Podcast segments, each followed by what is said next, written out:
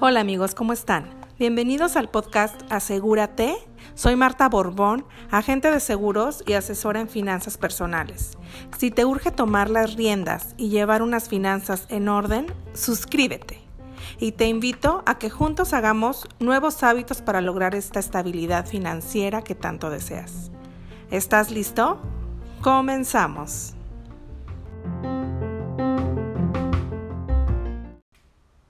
Hola, ¿qué tal amigos? Bienvenidos a tu podcast Asegúrate. Nos da muchísimo gusto que nos escuches. Y si es la primera vez que lo haces, pues doblemente la bienvenida y triplemente yo feliz porque este proyecto está hecho con muchísimo cariño para ti y para todos ustedes y para los que gusten seguir compartiéndolo. Bueno, el tema de hoy es ¿en qué se me va el dinero?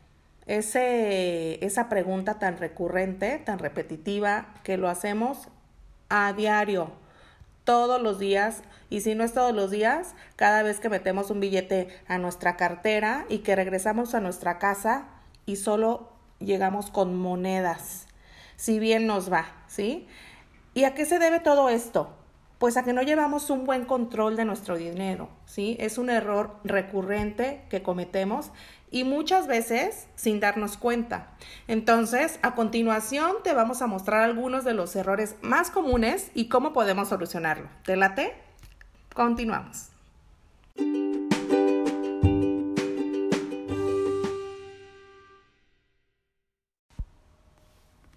Error número uno. Vives solo en el presente. Para administrar correctamente tu dinero es necesario tener objetivos y planes a futuro. Si no es así, la probabilidad de que gastes por impulso, pues déjame te digo que es muy alta. Estás no pensando en el mañana. Lo importante es vivir el presente y ya veré cómo le hago después, es tu lema. Y eso pues no beneficiará para nada tus finanzas personales. ¿Cómo puedo solucionar este error número uno? Bueno, primero que nada, no vivas al día. Adapta el hábito del ahorro para cumplir objetivos en el corto, mediano y largo plazo. Así, además de cumplir algunos deseos que tengas a futuro, podrás contar con un fondo para emergencia que te pueda ayudar a enfrentar alguna eventualidad y tus ingresos te rendirán más. Error número 2. No diferencias entre deseos y necesidades. No detenerte a pensar antes de realizar alguna compra y destinar tu dinero a bienes o servicios que no son necesarios acaparan buena parte de tus ingresos sin darte cuenta. Es decir, gastas sin diferenciar entre deseos y necesidades. ¿Cómo soluciono este error número dos? Como lo hemos visto ya anteriormente en otros episodios, es necesario que lleves un registro de todos tus gastos y los clasifiques en fijos y variables. Una vez que los tengas clasificados, recuerda que debes cubrir primero los fijos sin olvidar de incluir una cantidad para el ahorro. Y si te sobra, lo puedes usar para cumplir algunos gustitos. Error número 3. Gastas más de lo que ganas.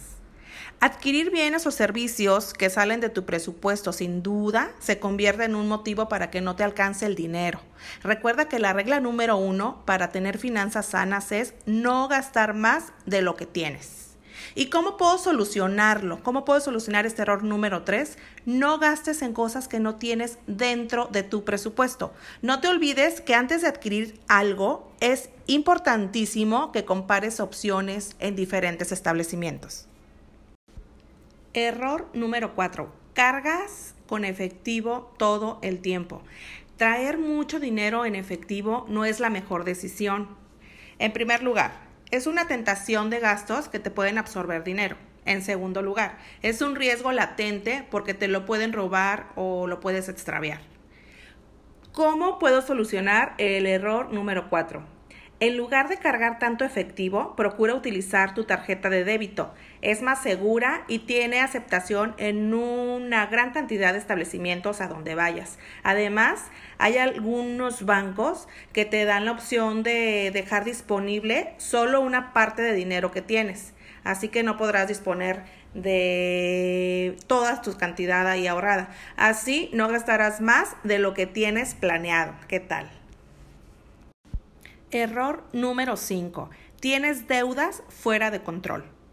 Se trata de deudas que no terminas de pagar y de las cuales solo pagas los intereses, por lo que se vuelve un círculo vicioso interminable y eterno. ¿Y cómo puedo solucionar ese error número 5? Pues bueno, realiza un plan para liquidarlas. Una opción es enfocarte en pagar la deuda que más intereses te cobran o tal vez la que puedes eliminar más rápido. Todo depende de lo que más te convenga. El punto es reducirlas y romper ese círculo vicioso.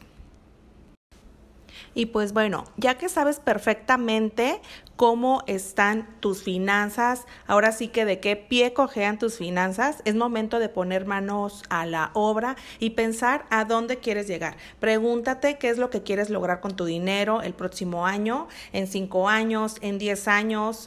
Eh, la idea es que te pongas metas financieras, eso es lo importante, y un plazo para alcanzarlas. Em, pues bueno, hasta aquí llegamos al final de este episodio. Espero que te hayan servido muchísimo estos errores con sus soluciones y los lleves a la práctica. Yo te invito a escucharnos la próxima y asegúrate de estar aquí y darle play. Muchísimas gracias. Bye bye.